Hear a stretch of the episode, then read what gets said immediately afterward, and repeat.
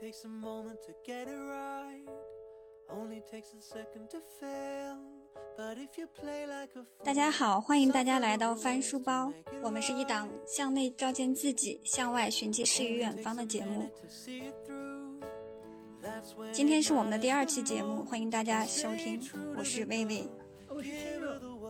我是小何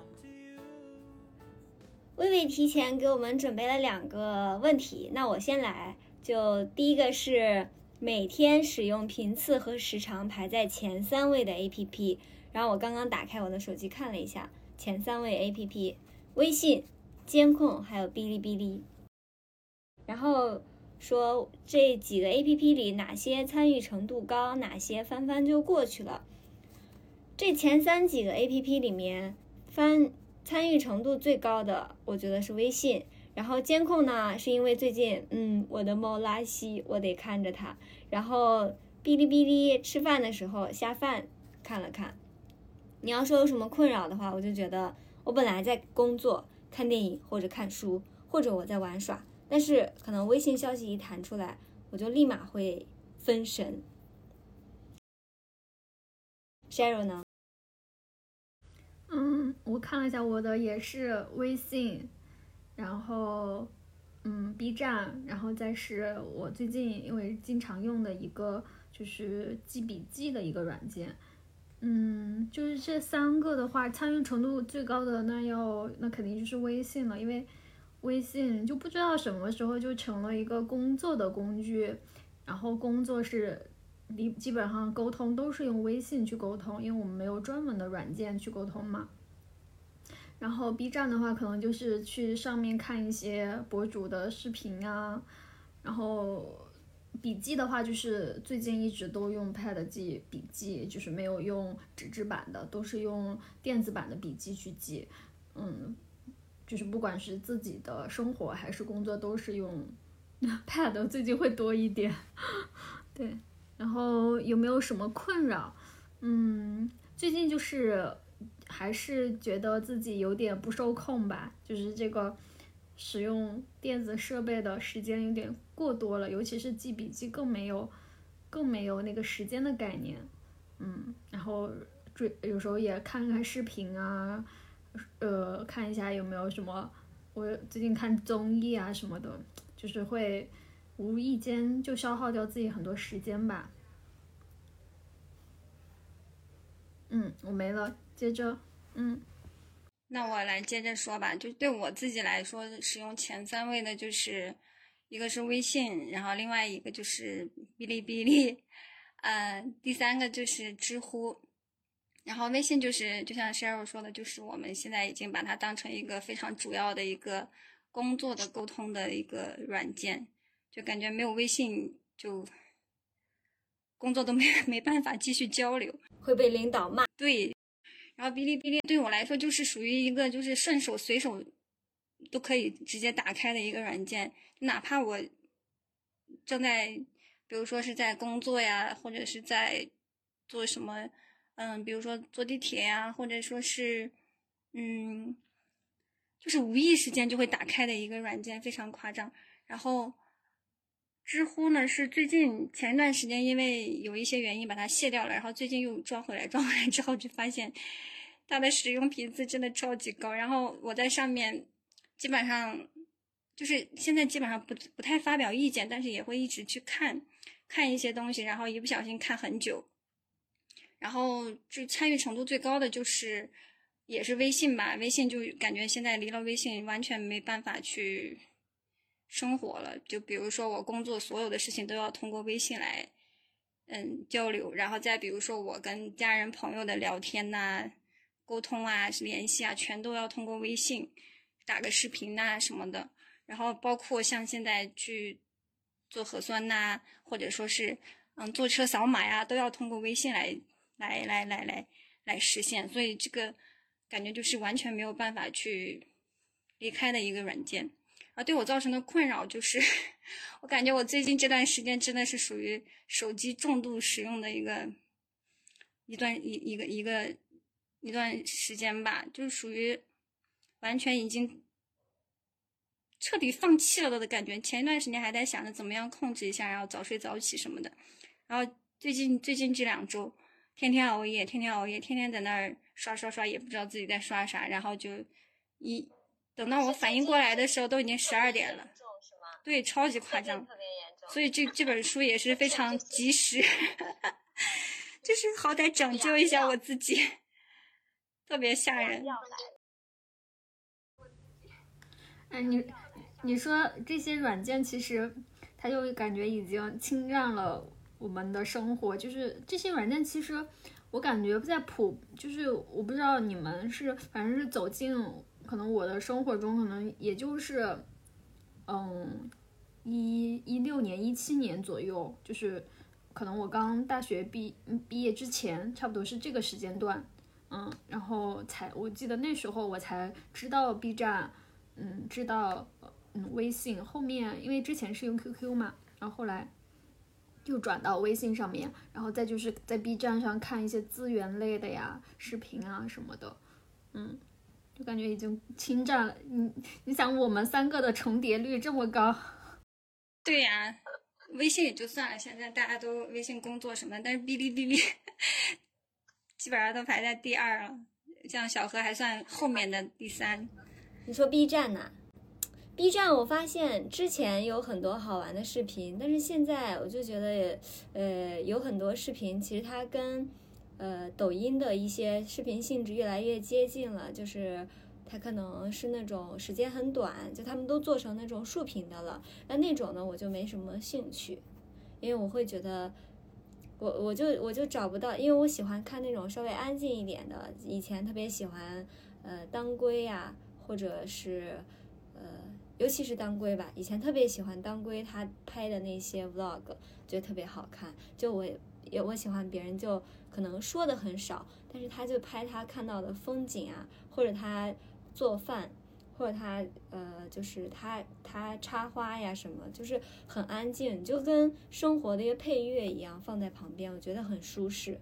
他最近还生小孩了。以前我是觉得她的一些理念就是还挺特别的，独立女性。然后，嗯，现在是觉得 B 站上很多视频，就他们是那种，就就真的跟抖音的那种快消类的视频很相似。但这种的话，可能对我就不太适合，我就很容易烦躁，然后就 B 站越用越少了。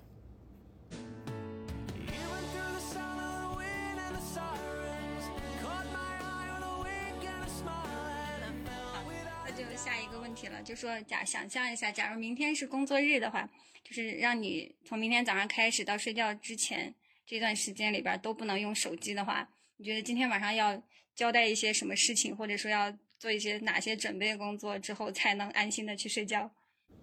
你看啊，明天如果是工作日，然后我们现在这种环境还有疫情，我跟你实实在在的讲，没有手机，我明天真的就不用去上班了，我连门。对我连地铁我都上不去，然完了之后我连公司我都进不去，这样的话我就可以直接翘班，我在家休息，领导领导都找不到我，因为我没有手机。真的是，我那天其实我想的，我嗯看到这个想到这个问题的时候，我也就想了一下，就因为我们现在公司每天都要求二十四小时的核酸嘛，然后晚一点都不行。然后我那天打出来这个问题之后，我就想。如果这样的话，除非我不干了，或者说，除非我找了一个非常非常不能拒绝的理由，告诉领导我今天的手机，比如说什么丢了或者怎么怎么地，反正就是这种完全不可抗的这种因素。除此之外，没有任任何理由可以让我一天不能用手机。你可以跟领导说，领导，我的手机被风吹走了。其实你可以回顾一下，就是一天嘛，那我们会。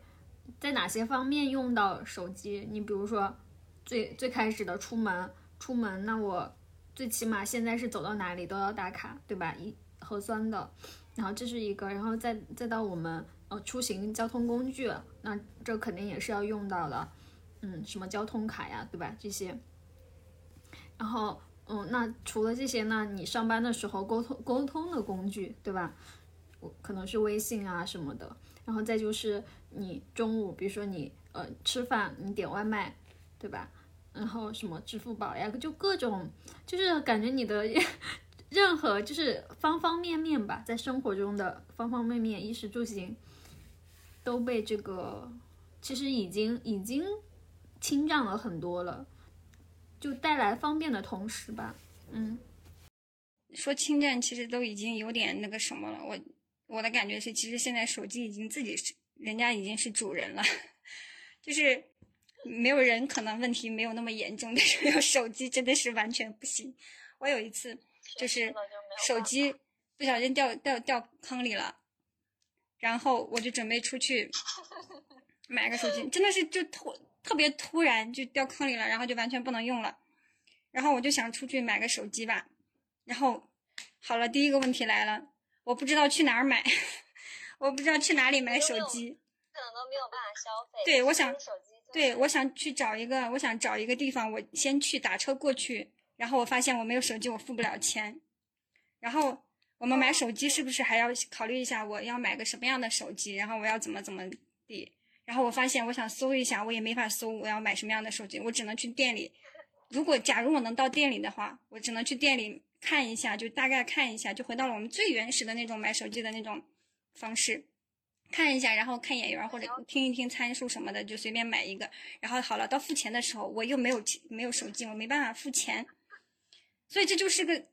就是我自己是，当我失去了手机的时候，我自己完全没有办法去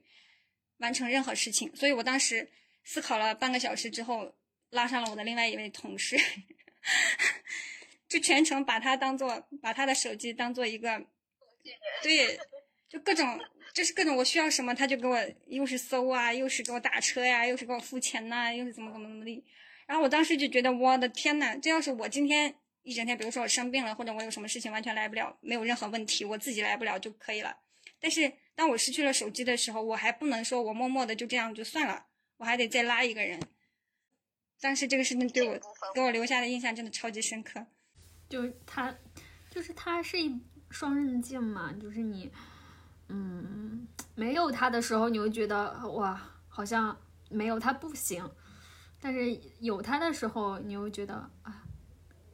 就是整整个侵入我们的生活，变成他的主人。哎，你这个让我想起来，就是我不知道你有没有看过那个《黑镜》嘛？那个就是奈飞的奈飞的一个剧，哎，是奈飞的吗？《黑镜》。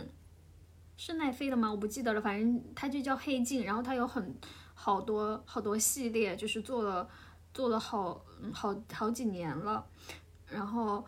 那个里面呃有有有些部分尺度有点大了，但是它我觉得那个那个剧是一个嗯有点科幻，然后它又充满着想象力，然后又是嗯会就是想象一些未来世界的，就是比如说呃。但它更多的是提出一个，就是呃科技，尤其是科技产品，或者是未来的世界到底是个什么样子，怎样去，呃，它它是到那时候是一个什么样的生活方式？有几集，就我觉得就是完全映照着我们现在的生活。它有几集是，嗯，我记得印象最深的有一集是，嗯，那个主人公，他是呃，就是他生活的世界是一个。屏幕就是满满世界都是屏幕的世界，就是他睁开眼睛都是都是屏幕，他整个房子里都是屏幕，然后他要通过呃他的他的劳动他的劳力，然后才能消除一些广告，因为他面临的都是屏幕，那屏幕上就会播广告，然后他又反映了一些人性人性的东西，然后又有这种科技未来的东西会就是已经成为。人就是人已经成为奴隶了，就是他对，然后他已经成为，就是人人已经成为就是这种设备的奴隶了，就是我觉得他就很好的一个，我觉得是蛮好的一个剧吧，就是比较有想象力，然后也有也有一些，呃，如果你看看深了，会觉得那个世界未来的世界，如果真的发展成那个样子，还挺恐怖的，就是人人拿着一个好像被操控被操控了，就是你的大脑好像被这个东西。已经操控了，就是那种让人还挺恐惧的。不知道你们有没有可以看？我觉得可以看一下，反正它还挺多挺多季的，然后那个也做的挺好的。我觉得它是真的是发挥了那个编剧发挥了巨大的想象力，就各种嗯未来世界的样子，嗯，然后他又跟，然后他又极端的讽刺了一些人性的一些很根本的东西，比如说呃贪婪呀，或者是一些呃人性在在面临，就是他运就利用了人性的弱点嘛，就是包括我们现在的一些社交平台，或者是呃这种嗯 A P P 也好，或者是各种各样的嗯这种新事物的东西，然后他就他就完全就是在说这件事儿。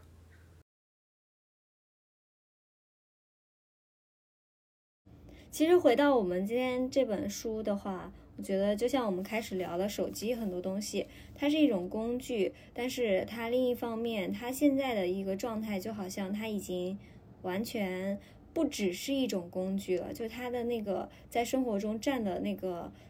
比如占用我们时间的比例，完全超出大家的想象。就你可能没有我们没有去关注这件事情的时候。呃，不以为然，但是自自己去关注的时候，就会发现一天醒着的十二个小时，你很有可能七到八个小时都在跟手机，就是都在频繁的去使用手机，是吧？是的，就像我们刚刚说的，就是手机里边有很多就是勾引我们去 去放纵啊、去享乐的一些东西，但是手机也在很多很大的一个程度上，它在它已经。是我们生活中完全不能缺少的一个存在。就是一旦我们没办法正常使用手机的话，我们的生活就会有会有出现非常多的障碍和混乱。对我们现在的人来说，没有手机真的寸步难行，真的不是一个夸张的说法，而是事实。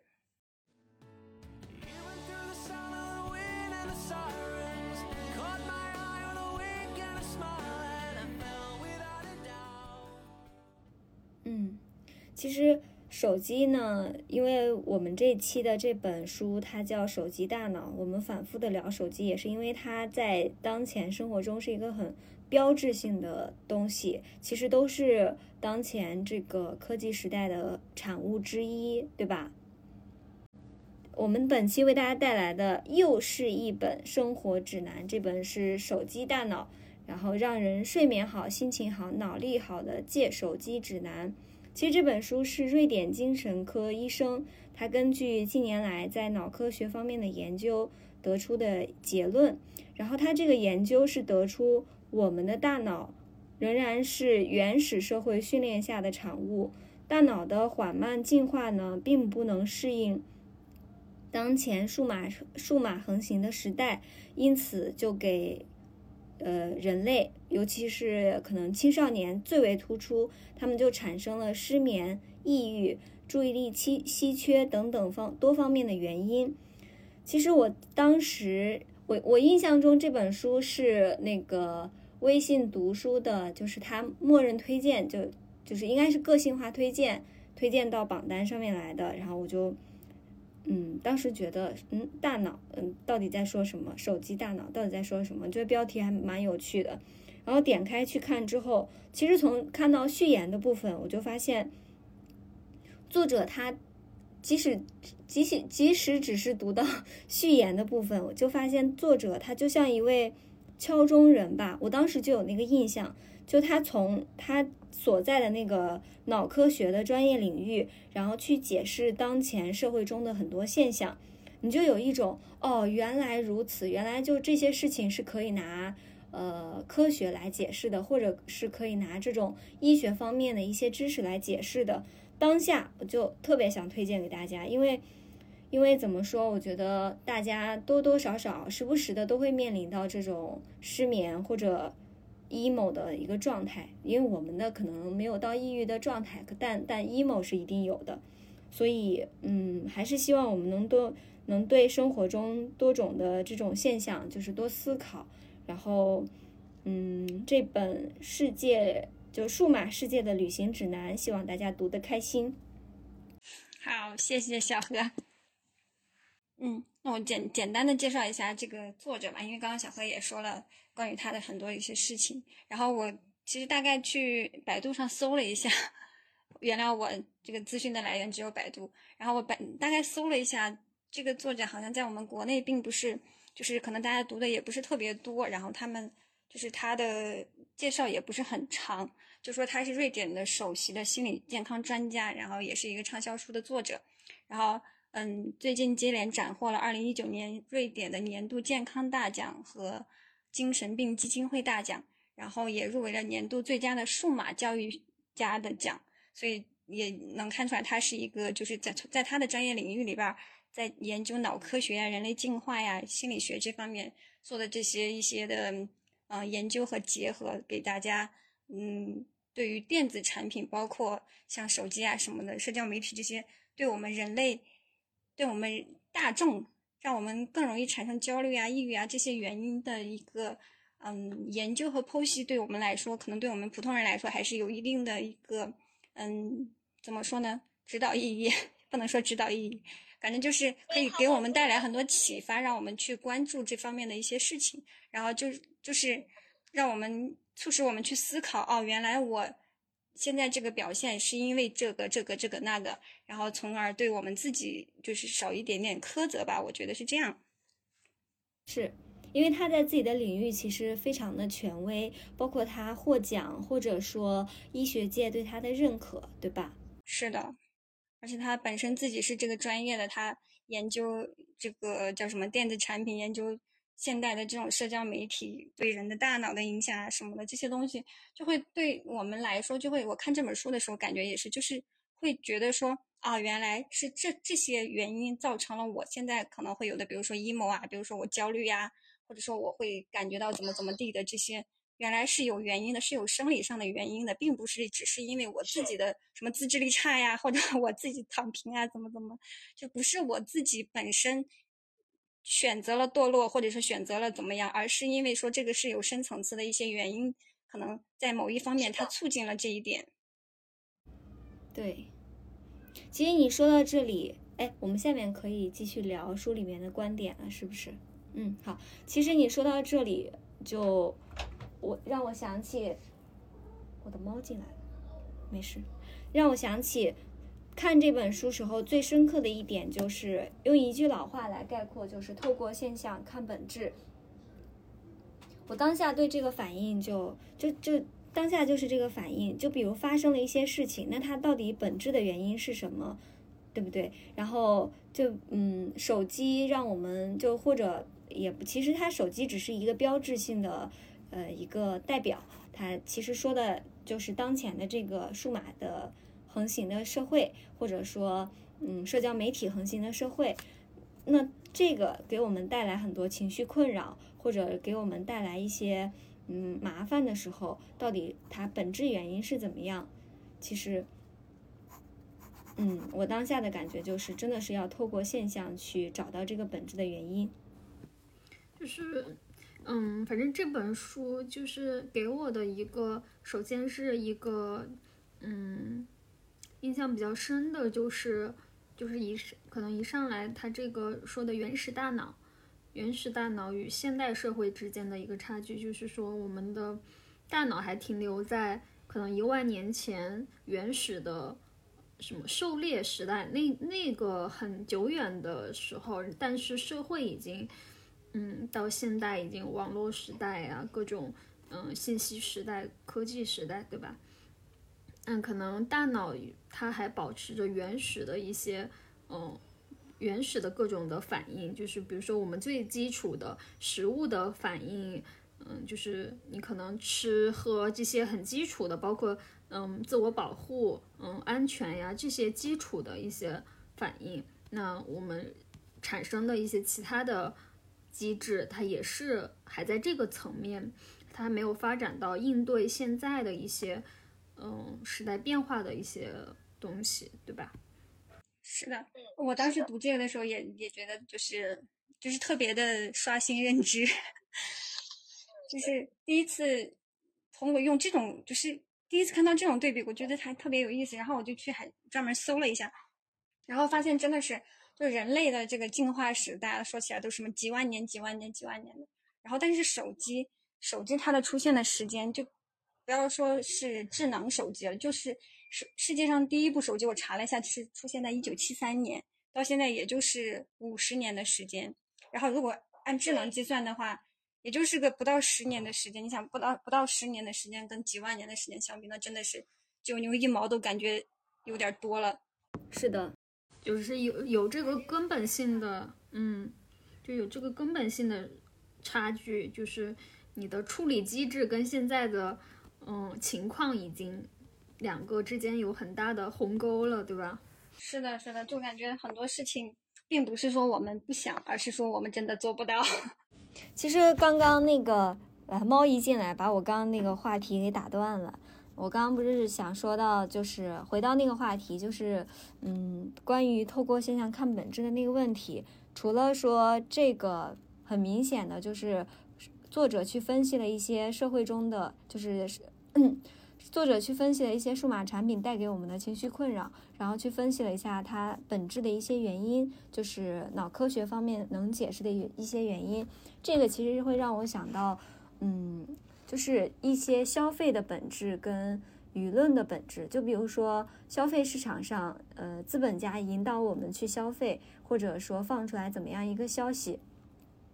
这种其实它背后的逻辑也很值得我们去探究。其实就跟手机的生产是一样的，各种这种社交媒体的产生，它也是在利用我们那，就是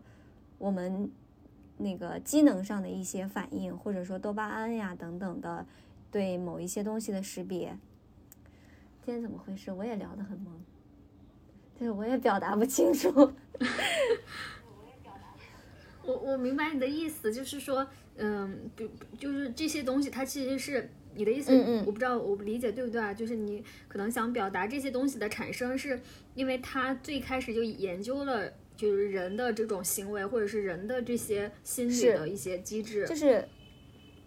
他就利用了这这样的一个弱点，或者是别人就是这种精准的子弹打过来的，而我们可能在收到这个信息的时候，并不知道，就是并没有去想那么多，但其实别人是经过一系列研究，然后放出来怎么样一个消息，或者生产某一样产品，他们是有一，他们是有自己的完整的一个。呃，就是预期跟那个计划的。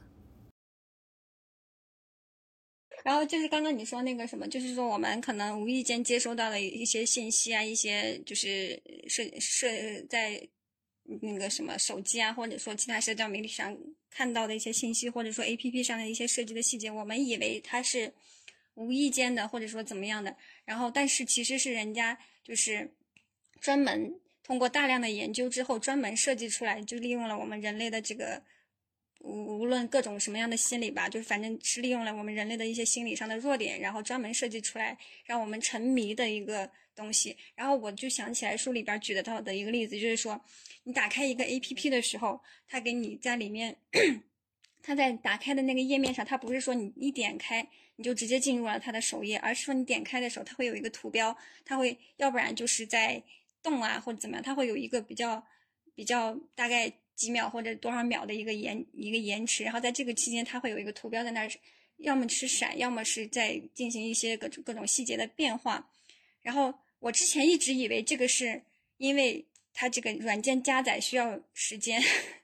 然后我看完这本书之后，我发现人家只是为了勾起你的那个好奇心，然后调动你的那个。呃，你的你的大脑去分泌更多的一些多巴胺，然后让你在这个软对这个软件产生更多的期待，就是我们它要让你的欲望去叠加。对，然后我当时看到这一点的时候，我就觉得哦，真的是，没想到是不是？万万没想到，原来是这样，就是你完全没注意到的一些特别细小的细节。都是人家在那儿做了很多年的研究，然后做了很多的尝试，然后设精心设计出来的那么几秒的一个东西，就是这么的精准。我真的当时看到的时候，我觉得好恐怖。对，所以这块就是，对，所以这块就是别人的子弹就是精准的打到你，然后去获收获他们所要的一些结果。是的，是的，是的。然后我们还。就是完全不自知，嗯，因为我们嗯都是韭菜，被精准的收割。我们可能目前的追求就是当一颗更更茁壮的韭菜。唉，真的是。因为你刚好说到这个话题，嗯，其实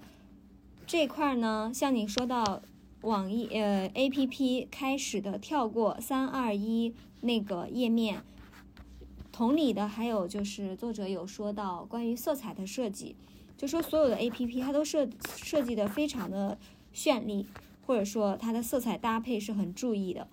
但呃，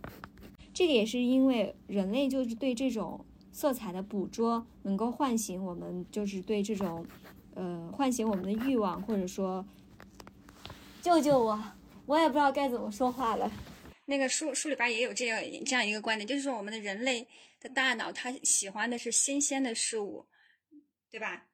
它喜欢新鲜的事物，所以就需要不停的去刺激它。然后你说起你说起这个手机里边各种 A P P 的这个色彩问题，我就想起来之前不是之前吧，就是不是有一个呃那个软件，就是为了让你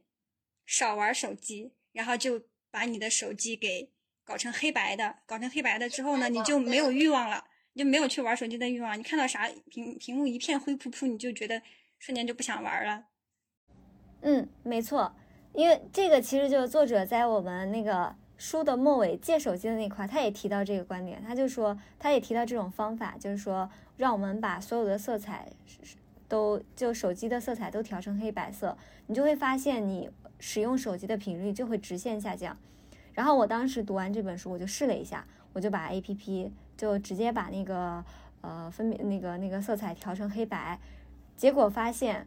健康码也是黑白的，就所有的灰度就是调完之后啊，这都是灰白的。嗯，怎么办呢？我发现这个方法对我们当前是不适合的，我又地铁我就坐不了了，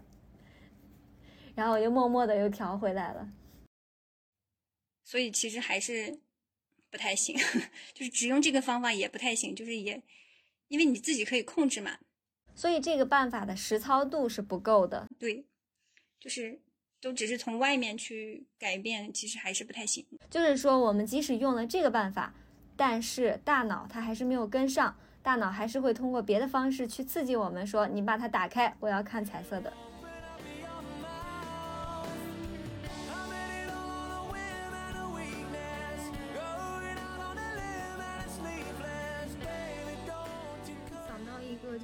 关于这个，就是说在说情感这件事情，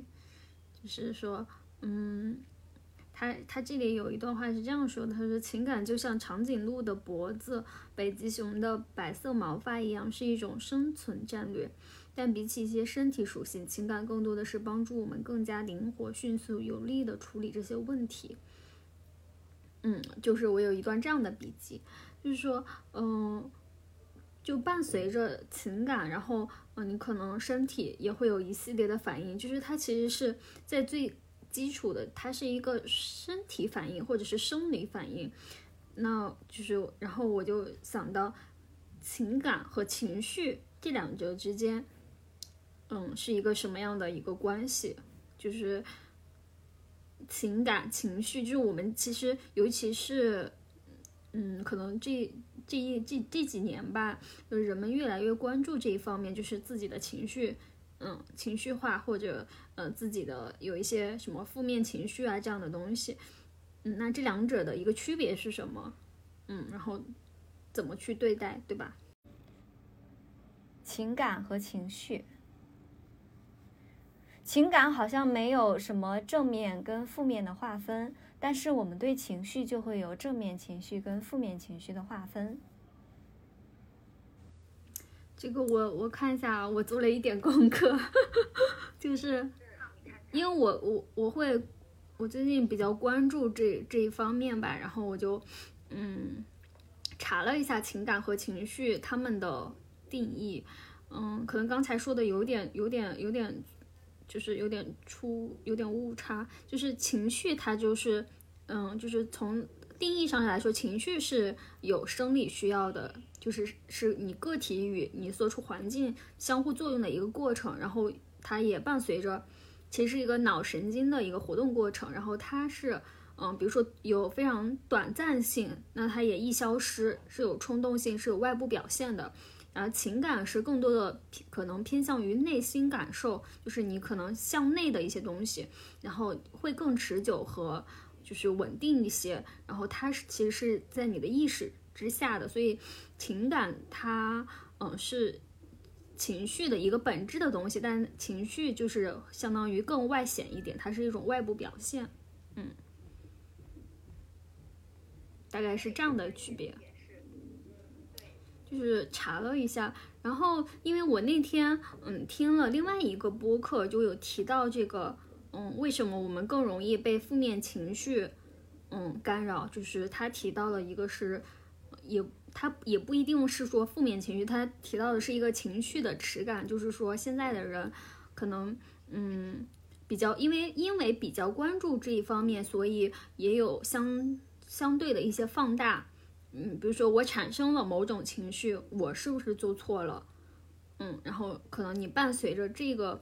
这个、这个这句话，那你可能在你的从小到大的成长的过程中，因为尤其是女性，她可能情绪会更丰富一些。嗯，然后就是因为我产生了什么样的情绪，然后我是不是哪里有问题？我是不是做错了？嗯，就会有这个怀疑。感觉听你这个讲这一段，我感觉就是有一种感觉，就是大家对自己，一个是要求高，另外一个是就是特别容易自我反省，就是对，就是会会觉得自己有情绪是有问题的。是每日三十醒五身，现在都不是每日三行，每日三十行。有时候我们也知道情绪，谁有情绪都不是问题，但是你还是很难控制那个自我苛责的那个状态。嗯，就是道理听过很多，但道理都只是听过而已。对，好像大家都就是怎么说呢？就是，嗯，就是好像我可能是我自己感觉，但是也可能就是真的是大家都会觉得情绪稳定的人才是就是。大家都比较追逐的一个状追求的一个状态，如果是情绪不太稳定，比如说比较像很多就是女孩子可能会比较容易多愁善感呐，像有的男生他会比较冲动啊，或者怎么怎么地，啊也不能说冲动吧，冲动也不是个情绪，就是他会比较就是直来直去的那种，让人会觉得有点嗯不适的那种啊，然后大家都会对这种就是。情绪比较外露的人，就会觉会有一会有一些，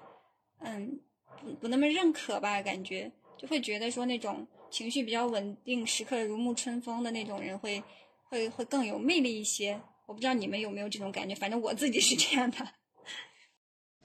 会的，我也会，我会觉得他们眼界好宽，他们都不会被一些小的事情影响，他们不会被，就比如同样的事情，别人会。急得像热锅上的蚂蚁，非常急躁，但他们就会很冷静。就情绪稳定的人，就是会很冷静。哎，但是说到这里，我就突然又想到一个点哦，就是因为就是刚好书里边也有提到过，就是说，嗯，情绪稳定。他当然书里边没有说情绪稳定，但是我我自己就觉得，就是说情绪稳定是会不会，也不是会不会吧？什么鬼？我这说的是，从来，就是说情绪稳定，它有两种可能，就是。我自己当前目目前想到的就两种可能，一种是他真的就是他的这个情绪就是怎么说呢？就是他这个情绪带宽很宽，就是我可以去接纳很多事情，很多在别人眼里可能很难接受的事情，在我这里来说其实不算个事儿，所以我就是很多事情他勾不起我的情绪，我对这些事情都很宽容，对人对事都很宽容，所以我的情绪是这这种这这是一种稳定法。然后另外一种稳定就是说。啊，我很多事情我都不在乎，我压根都不在乎，不管是好的还是坏的，这些东西就是我的情绪本身自己就很稳定，哪怕我接受不了，但是我会去不在乎它。第一种是说人的神经神经那个传递非常弱吗？就是比如我们常说的反射弧太长吗？不是，是吧？嗯。呃，第二种是反射弧太长，就他对这个传递非常麻木，是吗？对对对。然后书里边不是有说到一个，哎，是书里边说的还是我在哪看到的来着？就反正说是，当你对那个什么，你对痛感麻木的时候，其实你也失去了接受快乐的能力，就是你对快乐也是麻木的。麻木不仁，我觉得，我觉得是更痛苦的吧。但是他自己不会痛苦啊。是他自己不会痛苦，但是他不会体验到，就是悲欢，对吧？喜乐，对啊，那他那他也体验不到痛苦，嗯，那那那也是，嗯，他是个闭环。他他如果对别的快乐都没有感受的话，他对痛苦感受也很弱。你那个，我刚我觉得你刚才说的那个，就是上下限的那个问题，就是情绪，就有的人你说的是带宽嘛，就是我之前。嗯，有一篇文章，它是说的最佳情感区域，就是说你的情绪的上限和情绪的下限，就是你刚才说的带宽比较宽，就是说他这个人的最佳舒适的这个情感区域会比较宽一点，就是他的上限上限也很高，下限也很高，就是他能接受的这个，嗯，就是这个容量是比较大的。然后，那那其实他这个首先是跟人的特质是有关系的，就是跟人的那种。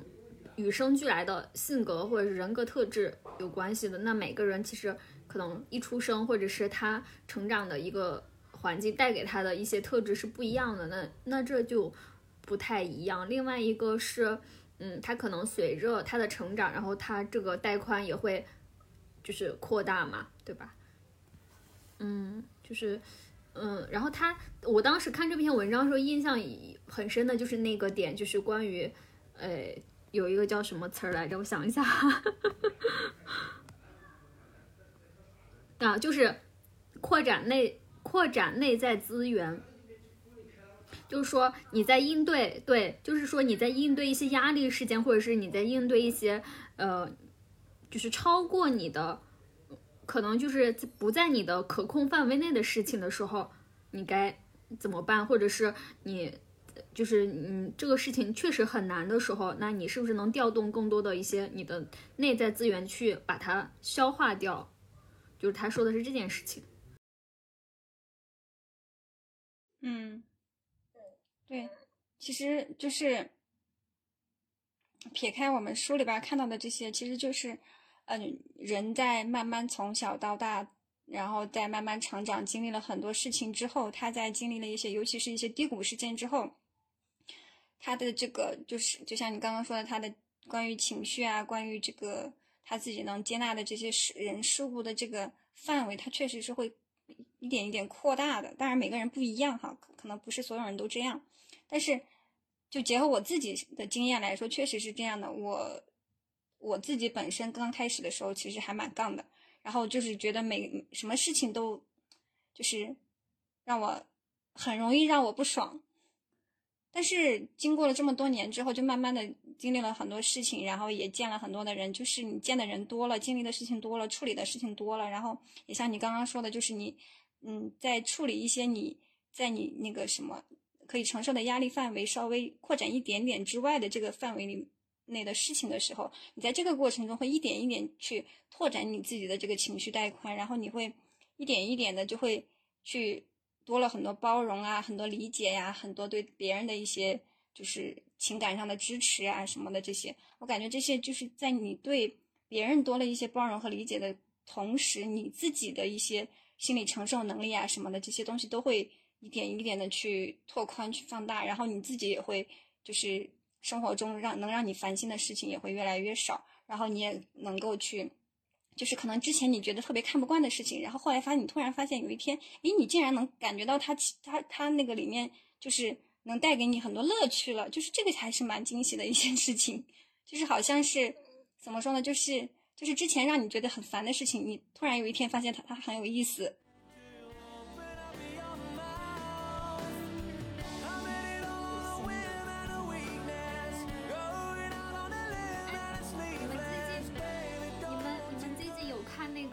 再见爱人吗？第二，我一直在看这个节《再见爱人》，离婚，这是一档离婚综艺节目。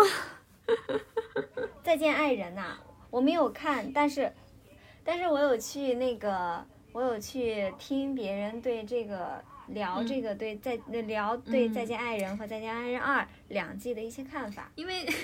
因为这个第二季就有一个这个，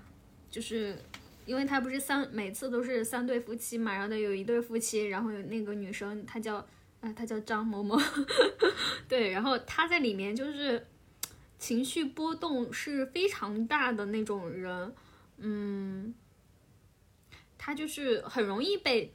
点着，然后也听不进去，听不进去别人在说，然后他的控制欲也非常强，就是整个一个大家都对这样的人有点害怕，就是就是跟这样的人相处，还觉得哇，就是。那种压迫感，对压迫感非常的强烈，就是我在就是光听他这个，光在听他的一些言语的时候，你就感觉哇攻击性好强，然后他自己个人的情绪波动又非常大，然后我就前两天在看最新一集的时候，然后他就谈到就说他呃经历的一些事情啊，包括他原生可能原生家庭偏向这样的事情，然后他就说嗯就提到这个。就他为什么有这样后期有这样的行为或者有这样的东西出现，就是反正就来源于那个最原始的，就是可能他经历的一些原生家庭的那种遗弃感或者是什么，就就感觉可能在亲密关系中反映出来的，如果他没有自愈好的话，他也会把这个带到他的家庭里面去。是的，是的，是的，这个真的是这样的。就是说，你自己的一些，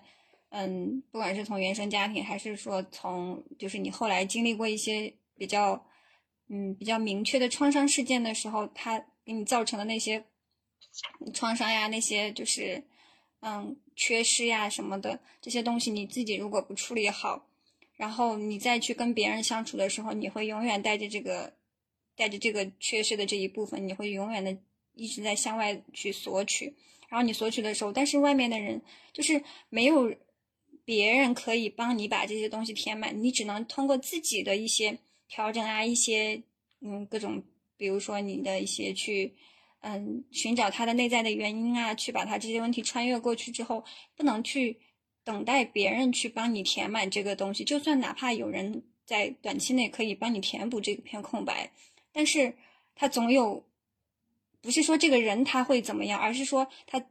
这个东西你寄托寄希望于别人本身就是不长久的，这个东西他不能，他不一定能永远永远的满足你。然后等到你得到了又失去的那一刻，你将会受到比你现在或者说比你之前更为更大的伤，对严重的伤害。然后那个时候你就会再叠加一层伤害，这个就是会更恐怖。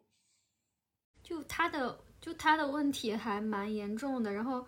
嗯，就是我觉得好的一点是他开始就是经过别人跟他说，或者是经过就是这这些里面一些老师跟他谈，我觉得是嗯，他是意识的开始意识到这一点了，然后他也觉得那种东西给他很多的能量，他有可能有改变的这个可能性啊，我就觉得还挺好的。然后另外一个人是。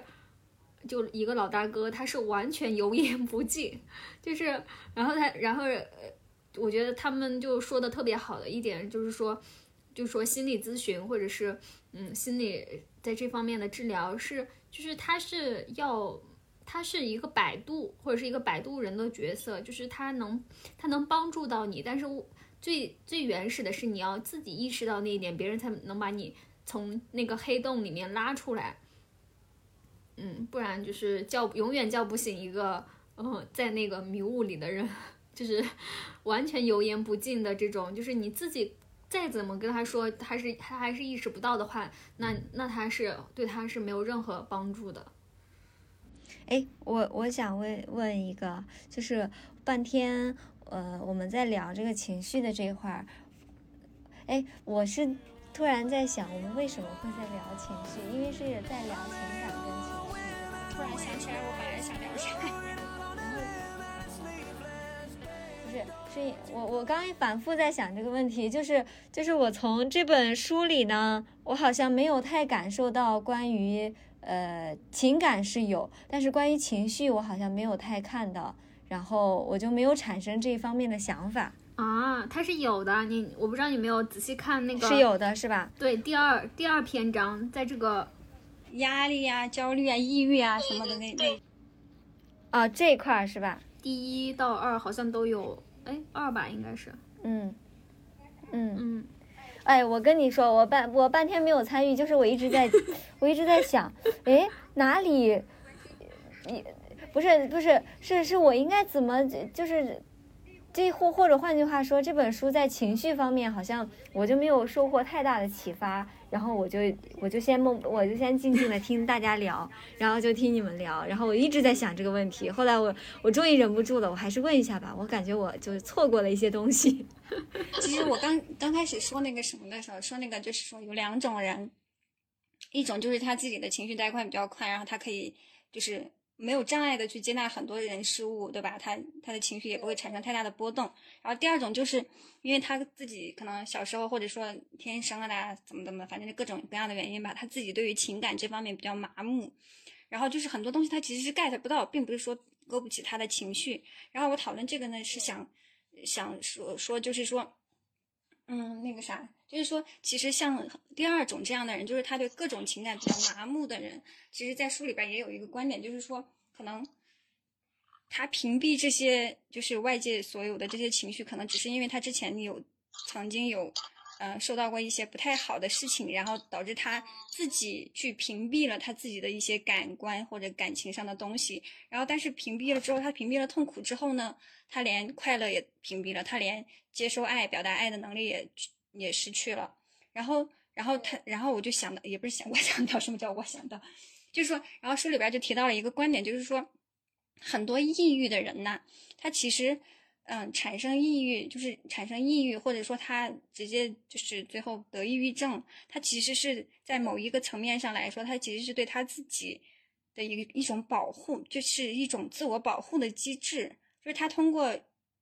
抑郁这个事情来屏蔽一些对他外界或者说是，嗯，别的事情对他的一些对他内心造成的一些伤害，然后他就因为他好像有举一个例子说，在研究的时候发现抑郁的这个基因，就人类进化了这么多年都没有把它进化掉，而还还是一直在保留着。但是在进化论的这个观点里边呢，就是说，进化的时候只会保留一些对自己对对生物个体有益的一些，就是起码是有产生正向作用的一些基因的特质。然后就结合这个关于抑郁他们做的这个研究之后，他们就会得出来了这么一个结论。然后我当时看到的时候，我就想的，这不就是那个心理学上老说的那个自我保护机制吗？然后我们之前那个上那个课的时候，不是老师也经常说，就是说因为太痛了，就是因为外界的所发生的一些事情，然后打到我们的时候，我们觉得太痛了，受不了了，所以我就去。干脆把它屏蔽掉、切断，整体全都切断，我啥都我感觉不到，只要我没有感情，我就不会被感情伤害。然后我就想到了这一点，我就觉得真的是从这一方面来说，嗯，可能抑郁离我们每个人每个人都不是特别远。当然，大家可能就是一般人，可能只是有一一些些就是 emo 的时候，就是说我啥都不想干呀，我就是对什么都提不起兴趣啊，我既不想。我连出去玩我都没有没有兴趣，然后我每天就躺平，什么也不干，然后也不想去，嗯，出去玩，也不想去穿衣打扮，也不想去找一些给自己，就是哪怕我明知道自己不开心，我也不想去出去去找一些开心的事情。可能这个时候我们其实已经有了一些，就是类似抑郁的这种表现，只是我们自己不知道。而且还有另外一个原因，就是因为它也没有特别严重，所以没有引起我们的重视。不想说的就是这些。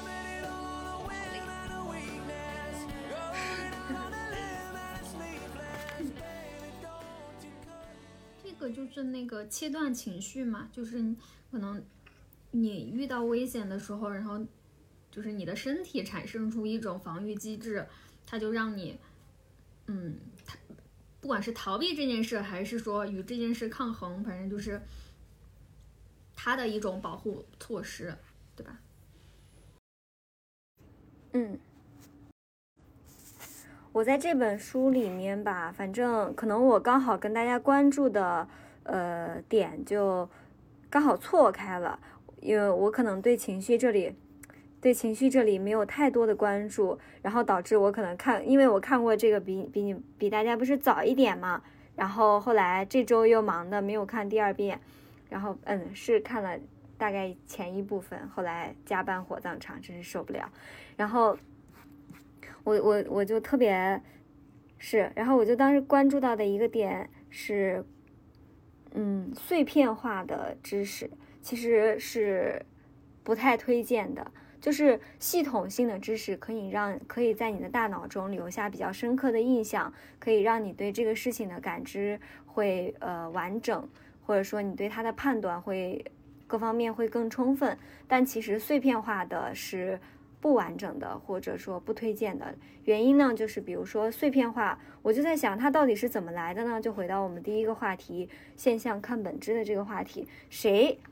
推出了这种碎片化？这种信息说让大家利用碎片时间去，呃，获取一些信息怎么样？想来想去，那应该是这些企业家吧？那你没事儿的时候，你又不能当下就拿出一本书，或者说你又不能完整的去看一个电影或者一个纪录片等等，你是不是手机拿出来碎片化的获取一个知识？但那其实能叫知识吗？太碎片的时候，我就觉得它其实不是一个知识，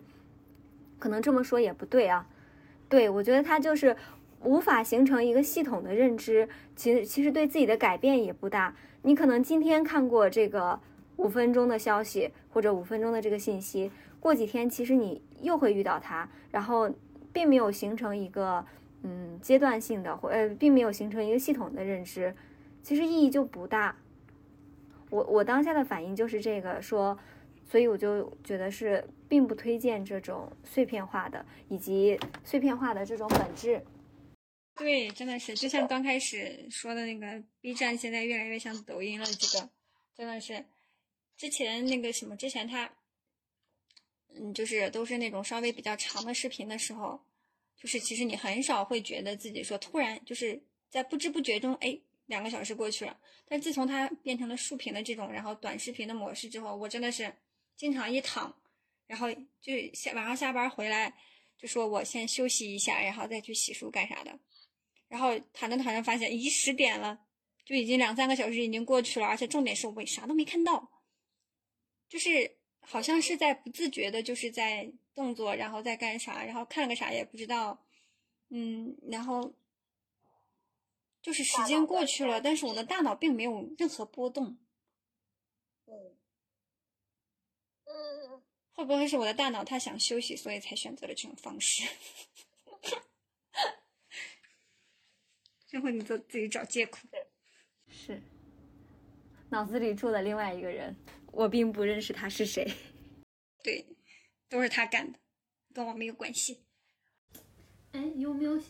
你有没有想过另外一种是，嗯，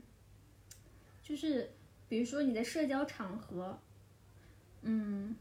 可能我不想社交的时候，它就变成了一个工具，就是逃避与人的交流，或者是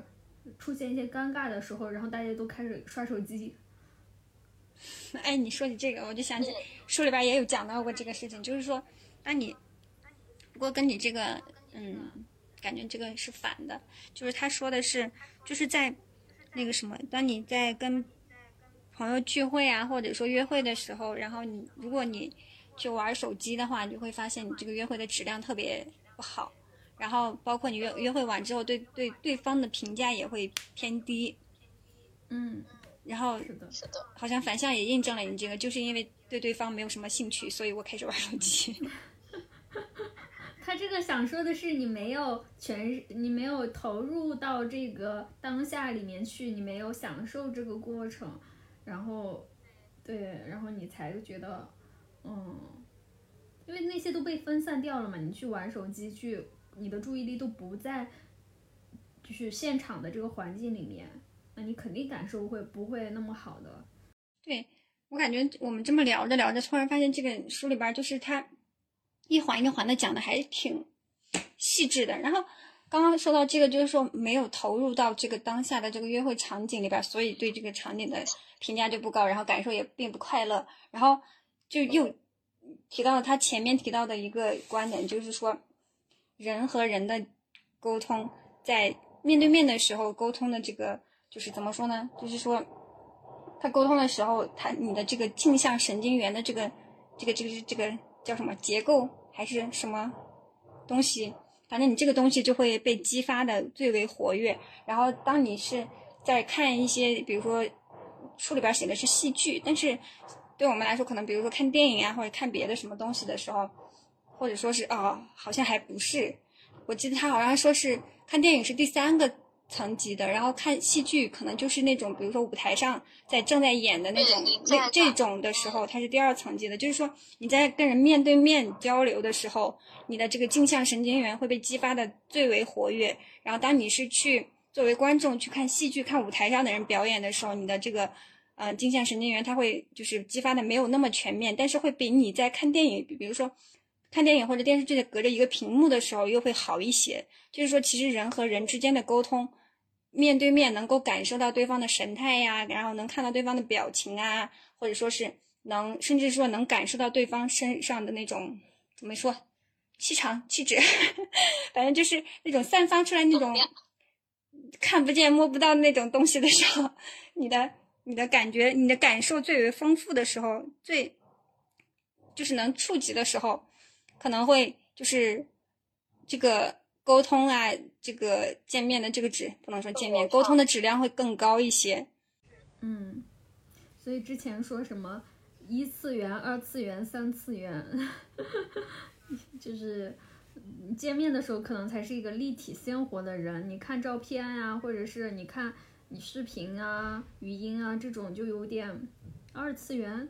然后文字你可能能捕捉到。但是有时候也也可以通达到，对吧？也可以通达到这个人的内心里面去，但就是就会误差就比较大。我是觉得我是说那个什么，就是好像文字的话，可能是因为我们读一般读一段长文字的时候，就会比较沉浸的去读，然后如果我们能 get 到的话，可能就会同频啊或者什么，就会感觉还还会比那些看视频这种好像还更能，就是能。get 到更多一点的内容，可能还发挥了自己的想象力。有，我觉得有想象力在吧，就是那个偏差也会很大。就是你感觉，你有时候你写这一段文字，你你把它想象成是一个怎么怎怎样的人，然后结果可能现实生活中他又是另外一种，对吧？可能偏差也比较大。对，有自己的解读。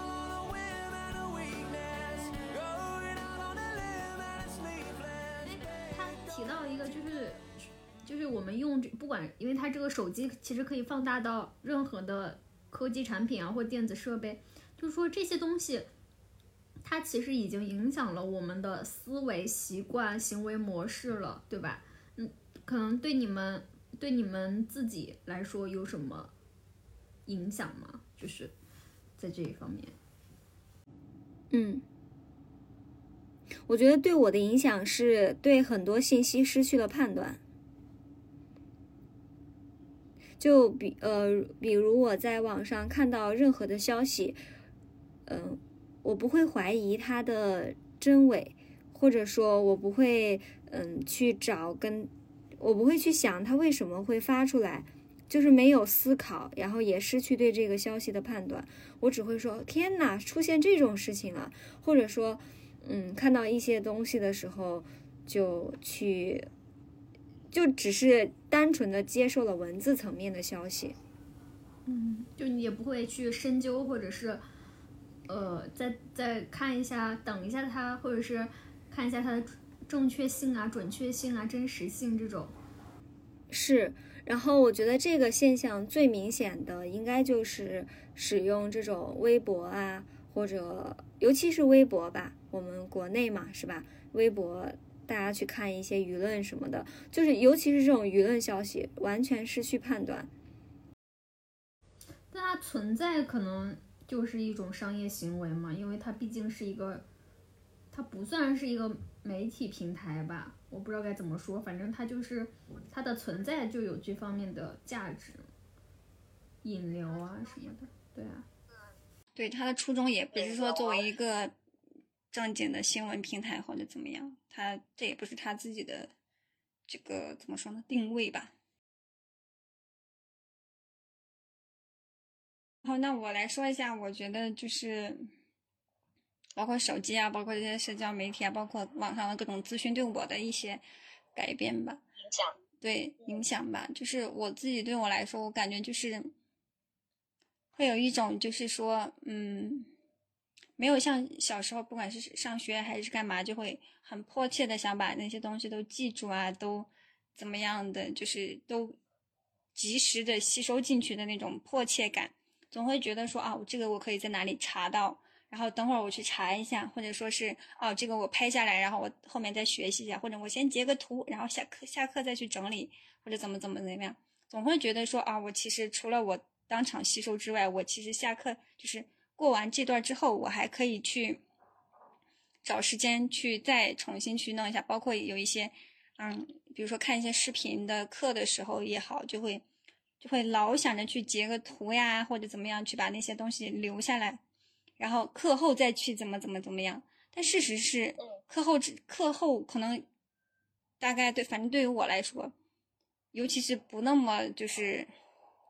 怎么说不那么紧急的或者说重要的课的时候，基本上可能最多有百分之十的截图我会自己回去再看一遍吧，大部分可能就这样就过去了，然后导致的结果就是说我上课的时候光顾着截图了，或者光顾着去嗯想着说这个东西怎么怎么怎么样了，然后并没有去在当场把那些东西给直接吸收进去，然后在课后的时候又老会惦记着说我啊我应该去整理一下我的笔记，或者我应该啊那个。某个某个截图上面，我记得有这个知这个方面的知识，但是大部分时间也只是这么想一想，就不会是说真的去，嗯，把所有的我截图也好，我去要的要到的一些资料也好，不会去真的再去把这些东西重新再学习一遍。其实就是说，在我们正正儿八经去该吸收东西的时候，我的有一部分的注意力放在了去把它通过手机啊也好，通过其他的一些文件也好，这种。方式去把它留存下来，然后安慰自己说：“我后面会把它怎么怎么怎么样。”但其实后来并没有去学习，就这个过程，我感觉就是你又浪费了时间，然后你又消耗了你的注意力，然后你还并没有达到你本来就是你单纯的去学习你想吸收的那个目的。哎，是你这个现象，我觉得大家都都有吧？去收藏夹里吃灰吧。对。哎，这这个现象岂不是学习即拍那个截屏，然后旅游即拍照？尤尤其是这种我们觉得有价值、比较重要，或者说一些哇美的不得了的风景，当下第一反应就是拿出手机拍照，要不就是截屏。但其实，嗯，过后其实也不再会。回过头来看，反而却浪费了当下自己去快速理解、记忆，或者说赶紧去看的那个瞬间。嗯。哎，我记起来，他好像说的是，嗯，就是人是不能，其实人的大脑是不能同时，尤其是在一个就是同一个时间段上，它是不能同时处理多项任务的。就是如果你选择多项任务的处理多项任务的时候，其实是往往是没有你单线对你往往没有单线的时候专注力那么高的时候，你的效率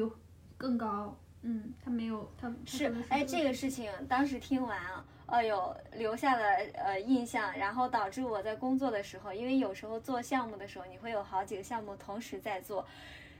早上在做 A 项目，脑子里想的是 B 的问题怎么办呢？下午想说好了，A 做了一早上，该做 B 了，一边做 B，哎呀，A 的问题还没解决，该怎么办呢？后来，嗯，导致我夜里加班。然后，然后我当时的反应就是，好家伙，我又被书说中了，我又被他说中了，我怎么又这样？然后晚上的时候又 A 呀 B 呀，我到底该选谁？我之前还很羡慕人家这种。就是多多线任务处理的功能，就是因为我是一个不能同时处理多项任务的人，就是我感觉，嗯，对我来说，反正就是特别难。然后我当时还特别羡慕可以有这样能力的人，就是他好像可以同时做好多事情，就是特别羡慕。嗯，然后才发现说，哦，原来就是其实其实单线的这样反而是好的，就是。它会让你的那个，就是你想实现的会更更有效一点吧。嗯。对，我跟你一模一样嗯，那个什么，书里有一句话叫做说社会在高速发展，大脑还停留在过去，我们容易受到压力影响，感到注意力涣散，然后多任务处理的能力很差。但是这是几乎所有人类都会面临的问题，所以没必要过多的苛责自己，就大家都是这样的，不用去批判自己，说自己怎么样。是的没，事儿，大家都存在这个问题，大家都做不好多任务处理，是不是这么一想，是不是轻松多了？I made it all on a whim and a weakness. Going out on a limb and it's sleepless. 印象深刻的，我我印象最深刻的还有一个地方是谈到这种电子产品对小朋友的影响，就是说到大人们都很难控制，而产生这种抑郁、焦虑或者说失眠等等问题，但是十八岁以下的小朋友，他们的情绪处理能力都没有健全的情况下，他们受到的影响更大。然后我记得作者就有说到，像是嗯，美国那些企业家突然把一个伟大的企业家忘记了名字，他是谁来着？比尔盖茨。哦，对，Facebook 的创始人，或者说比尔盖茨他们这些人，对他们这些人，他们对小朋友在家里使用电子产品的限制度都很高，因为他们知道这个产品是怎么样诞生的，他们是利用了人类的哪一些机能的缺陷，也不能说缺陷，他们就是就像钻空子一样，就是利用了这些地方，然后产生了这样的产品，然后收获怎么样的效益。我觉得他们这个反应其实就证明了说，嗯，这东西对小朋友来说，可能伤害比收益更大，所以他们限制自己小朋友的使用。然后另外，其中有一个苹果的研究人员吧，他说他很后悔发明了这样的产品，很后悔发明了，嗯，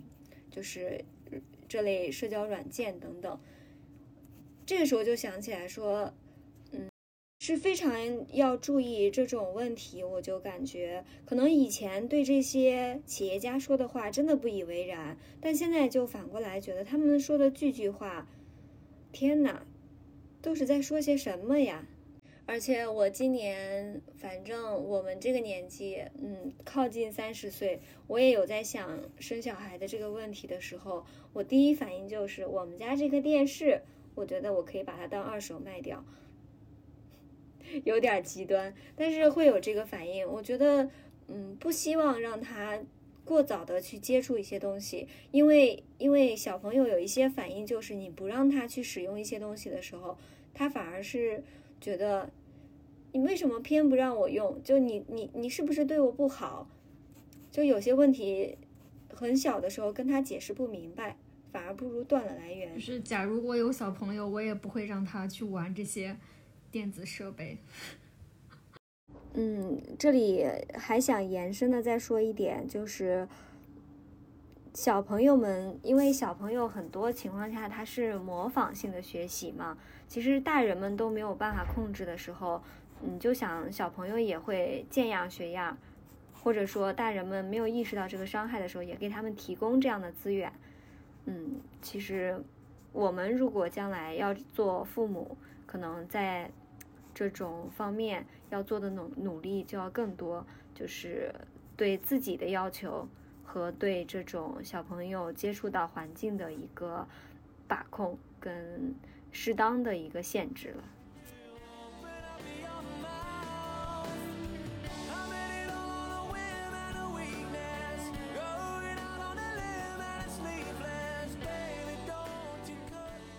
我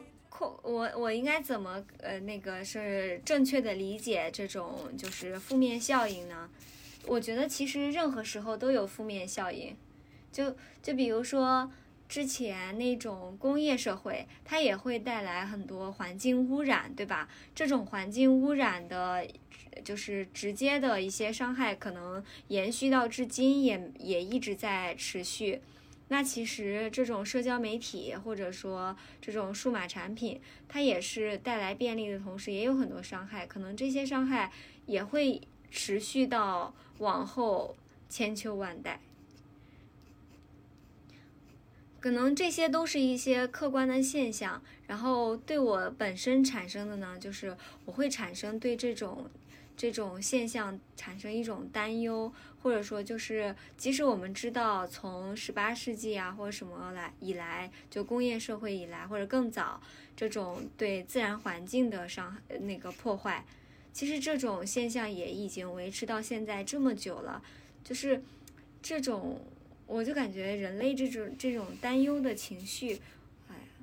我我就会有时候会沉浸在这个里面。啊，那我觉得你可以再去看看第二章，因为它里面有把这个东西讲的还挺透彻的，也不是挺透彻吧，就是他讲到了这个东西，然后就是说，尤其是像我们人类会对于一些比较宏观的这种问题，因为这种。就是你不管它变得更好，这个大趋势是变得更好还是变得更坏，其实我对于我们个人而言，我们是没有办法去改变的，对吧？我们就哪怕我们再抗拒，我们也只能在大的方向上只能顺着走。就比如说现在你觉得手，我们觉得手机会对我们造成很多影响，比如说让我们注意力，嗯，比较就是难以集中啊。比如说我们会去花很多时间去做一些我们自己认为没有意义的事情啊，但是。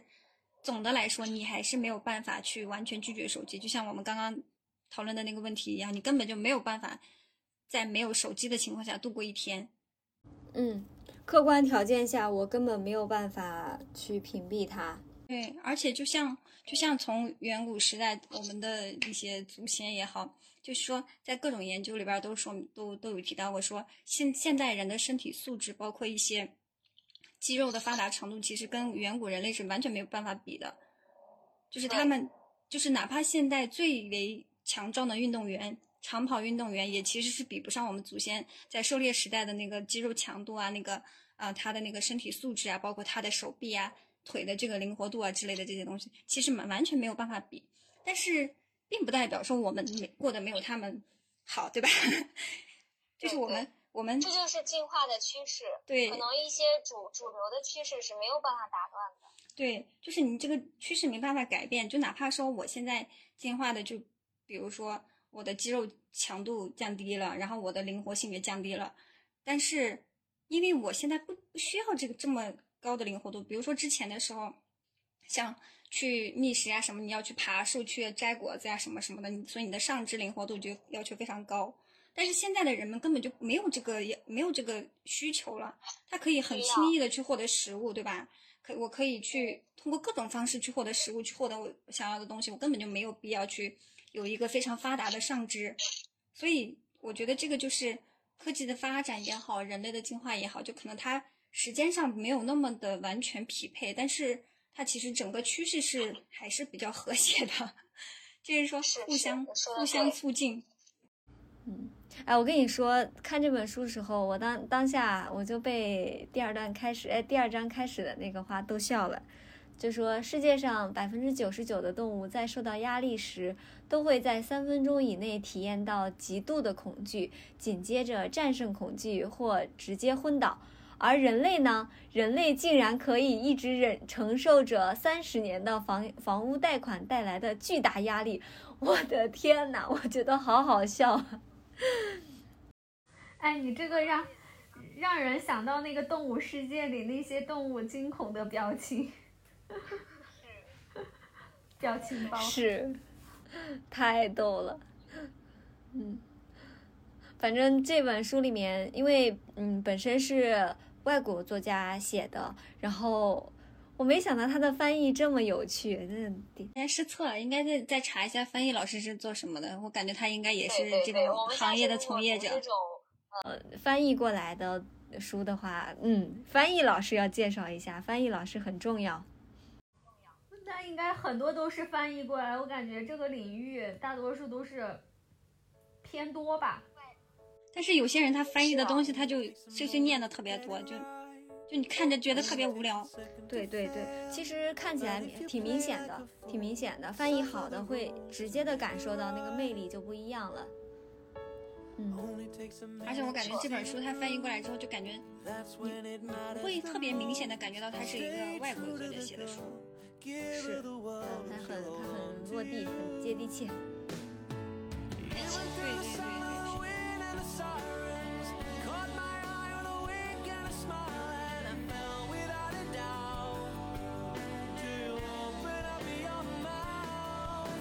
哎，鉴于我们今天晚上聊的太实在是太开心了，然后呢，我们三个就忘记了录这个我们节目的结束语了。那最后就送给大家一首歌吧。拜拜，下期见。